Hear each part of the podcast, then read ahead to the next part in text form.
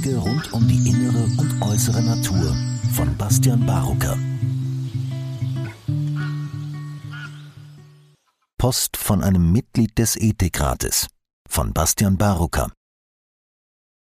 Am 23. Oktober veröffentlichte ich den Artikel Der Pressekodex und die Corona-Berichterstattung. In diesem stellte ich klar, inwiefern die Pressearbeit in Bezug auf Corona den Richtlinien des Pressekodex entspricht. Ich schloss meine Analyse mit folgenden Worten. Es ist höchste Zeit, Strukturen zu schaffen, die dafür sorgen, dass sowohl Pressekodex als auch die Grund- und Kinderrechte nicht hohle Phrasen sind, sondern gelebte Grundsätze für ein ethisches und würdevolles Zusammensein auch und besonders in Pandemiezeiten.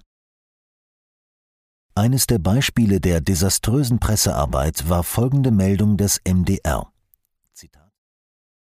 In einem Schreiben fordert Wolfram Henn, Humangenetiker und Mitglied des Ethikrats der Bundesregierung, Verweigerer einer Corona-Impfung dazu auf, auch auf Notfallmaßnahmen im Krankheitsfall zu verzichten. Das berichtet die Bild-Zeitung. Wer partout das Impfen verweigern will, der sollte bitteschön auch ständig ein Dokument bei sich tragen mit der Aufschrift Ich will nicht geimpft werden, ich will den Schutz vor der Krankheit anderen überlassen. Ich will, wenn ich krank werde, mein Intensivbett und mein Beatmungsgerät anderen überlassen, wird Henn zitiert. Überraschenderweise erhielt ich am 7. November eine E-Mail von Herrn Henn, in der er mich freundlich darauf hinwies, dass er diese Aussage nie getroffen habe und diese frei erfunden wäre. Er erläuterte mir, dass es sich um eine Falschmeldung handle, die es bis in amerikanische Nachrichtensender geschafft hatte. Er würde jedoch so eine absurde Aussage niemals treffen. Ich fühlte mich ein wenig ertappt, da ich scheinbar die von mir eingeforderte journalistische Sorgfalt selber nicht an den Tag gelegt hatte und die Meldung des MDR nicht sorgfältig geprüft hatte. So kann es gehen, wenn man andere kritisiert, aber selber den Dingen nicht auf den Grund geht. Ich bedankte mich für den Hinweis und versprach Herrn Henn, dass ich unter dem Artikel eine Anmerkung verfassen würde, die klarstellt, dass er eine solche Aussage nie getroffen habe. Es folgte daraus ein E-Mail-Austausch, der interessante Erkenntnisse zutage brachte. Herr Henn und ich stimmten beide darin überein, dass der Verlust an Diskursfähigkeit eine aktuelle Gefahr für unsere Gesellschaft ist. Obwohl wir inhaltlich verschiedene Standpunkte vertraten, hatten wir in diesem Aspekt eine verbindende Gemeinsamkeit gefunden. Ich schlug Herrn Henn ein Interview mit mir als Maßnahmenkritiker vor, in dem wir öffentlich unsere unterschiedlichen Standpunkte vertreten und trotzdem respektvoll miteinander reden würden. Ich erachtete das als einen wertvollen Beitrag für den aktuellen öffentlichen Diskurs. Herr Henn lehnte mein Angebot leider ab, da er sehr stark in die Versorgung seiner Patienten eingebunden sei. Dr. Henn hat eine Praxis für Humangenetik im Medikushaus in Kaiserslautern, die zum Institut für Immunologie und Genetik gehört. Für mich war unser Mailaustausch damit zu Ende und ich bedauerte, dass es nicht zu einem Interview kam. Eine Woche später jedoch las ich folgende Aussage von Herrn Henn. Zitat Die 2G-Regel sollte beim Überschreiten der EU-Binnengrenzen generell gelten. Das wäre epidemiologisch sinnvoll und ethisch gerechtfertigt. Diese Aussage erschien mir ähnlich absurd wie die, die sich als falsch herausgestellt hatte. Da ich meine Lektion nun gelernt hatte, fragte ich Herrn Henn direkt, ob er diese Aussage so getroffen hatte. In meiner Mail an ihn schickte ich ihm einen Auszug aus dem Artikel Das ist keine Pandemie der ungeimpften. In dieser Veröffentlichung vom Professor für Umweltmedizin und Hygiene Günter Kampf ging es auf der einen Seite um die fehlende wissenschaftliche Evidenz für die Annahme, dass ungeimpfte SARS-CoV-2 stärker übertragen als geimpfte. Auf der anderen Seite erläuterte Dr. Kampf die möglichen gesellschaftlichen Folgen einer Stigmatisierung von Teilgruppen der Bevölkerung. Die besagte Studie, die ich Herrn Henn zusendete, ist im Lancet erschienen und untersuchte die Übertragung der Delta-Variante von SARS-CoV-2 in Haushalten in England. Ich wollte ihn darauf hinweisen, dass es Erkenntnisse gibt, die zeigen, dass Geimpfte und Ungeimpfte gleich infektiös sein können, was ein EU-Ausreiseverbot für ungeimpfte sinnlos machen würde. Überraschenderweise bekam ich eine längere Mail zurück, in der Herr Henn mir richtigerweise erklärte, dass normale Kontakte beim Reisen nicht denen in einem Haushalt gleichzusetzen sind. Trotzdem, so seine Aussage, gäbe es auch bei so nahen Kontakten wie im Haushalt eine signifikante Verringerung des Transmissionsrisikos. Ich war verwundert über diese Aussage, da sie den Aussagen des Artikels von Professor Kampf widersprach. Da ich Laie auf diesem Gebiet bin, hielt ich Rücksprache mit einem Professor aus dem betreffenden Fachgebiet, welcher mich auf eine Aussage in der Studie hinwies und die Aussage von Herrn Henn bezüglich der Signifikanz als Falschaussage einschätzte. Die Verfasser der Studie kamen nämlich zu folgendem Ergebnis. Alle 53 PCR-positiven Kontakte waren im Haushalt exponiert und die SAR, also Secondary Attack Rate, für alle mit der Delta-Variante exponierten Haushaltskontakte betrug 26 Prozent. Die SAR war bei ungeimpften nicht signifikant höher als bei vollständig geimpften Haushaltskontakten. Ich schrieb Herrn Henn von diesem offensichtlichen Widerspruch und fügte noch weitere Ausschnitte aus der Veröffentlichung von Dr. Kampf über die Rolle der ungeimpften hinzu. Darunter waren jüngste Daten über die Zahl der neuen Covid-19-Fälle in verschiedenen US-Bezirken mit unterschiedlichen Impfquoten, die zeigten, dass es keinen erkennbaren Zusammenhang zwischen dem Anteil der vollständig geimpften Bevölkerung und den neuen Covid-19-Fällen gibt.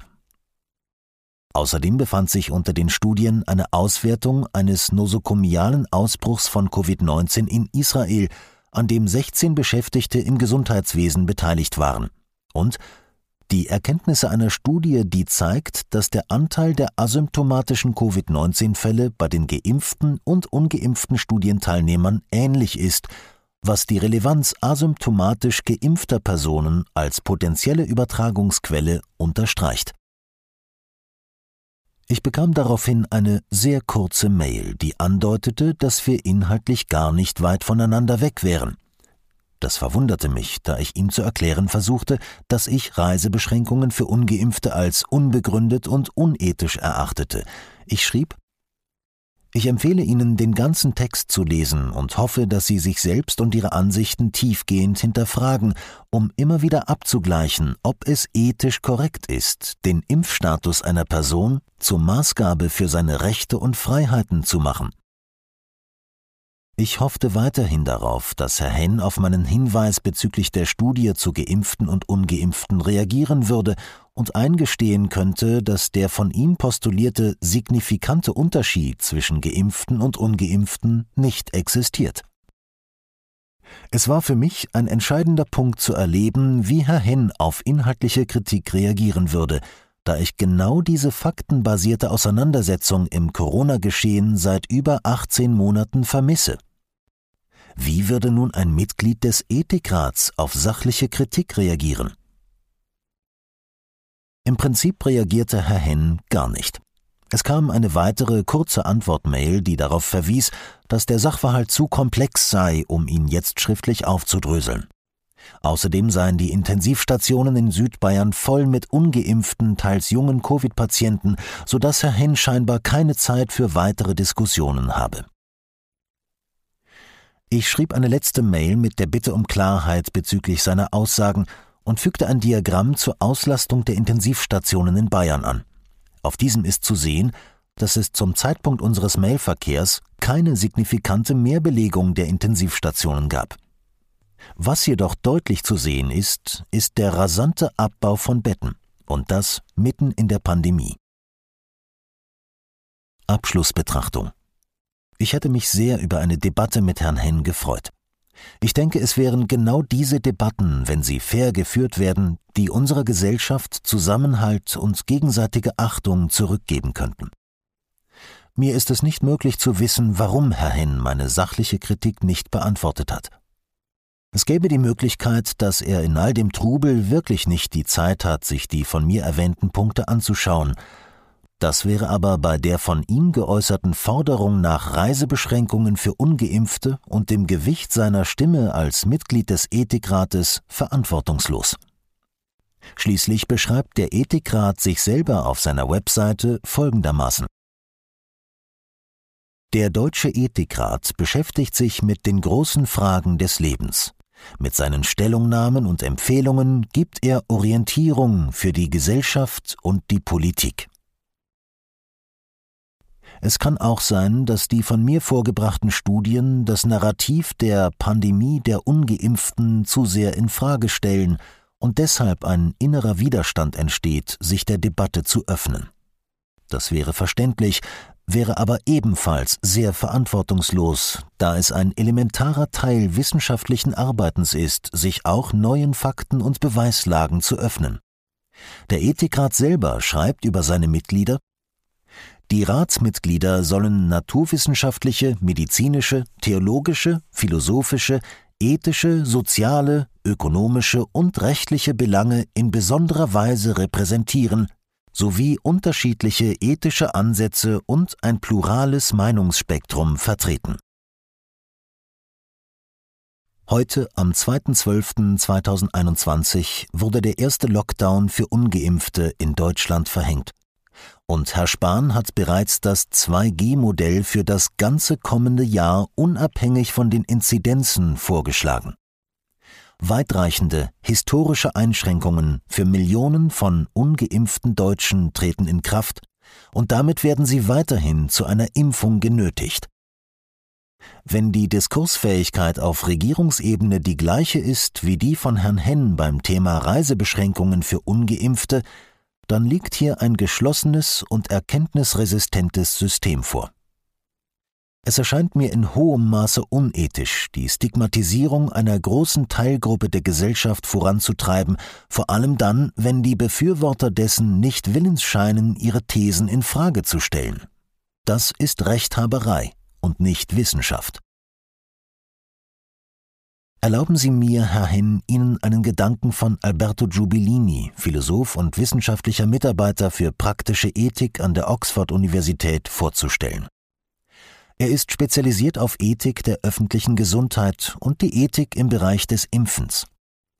In seinem Artikel Wie sähen ethische Maßnahmen zur Pandemiebekämpfung aus und warum die Ethik genauso wichtig ist wie die Wissenschaft, äußert er folgenden Satz.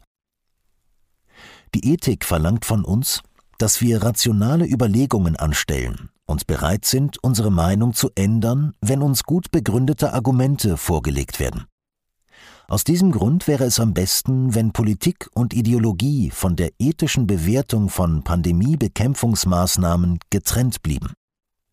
Die Menschen sind oft nicht bereit, ihre Meinung über politische und ideologische Fragen zu ändern, selbst wenn es rationale Gründe dafür gibt. In diesem Sinne erinnere ich Sie daran, wie weitreichend Ihre Aussagen für den Umgang mit der aktuellen Situation sind. Damit einhergehend tragen sie eine große Verantwortung und sind als öffentliche Person Vorbild für ethisches Handeln. Dazu muss heute mehr denn je zählen, Kritik ernst zu nehmen und das Gespräch mit Andersdenkenden aktiv zu suchen und zu führen. Bon voyage!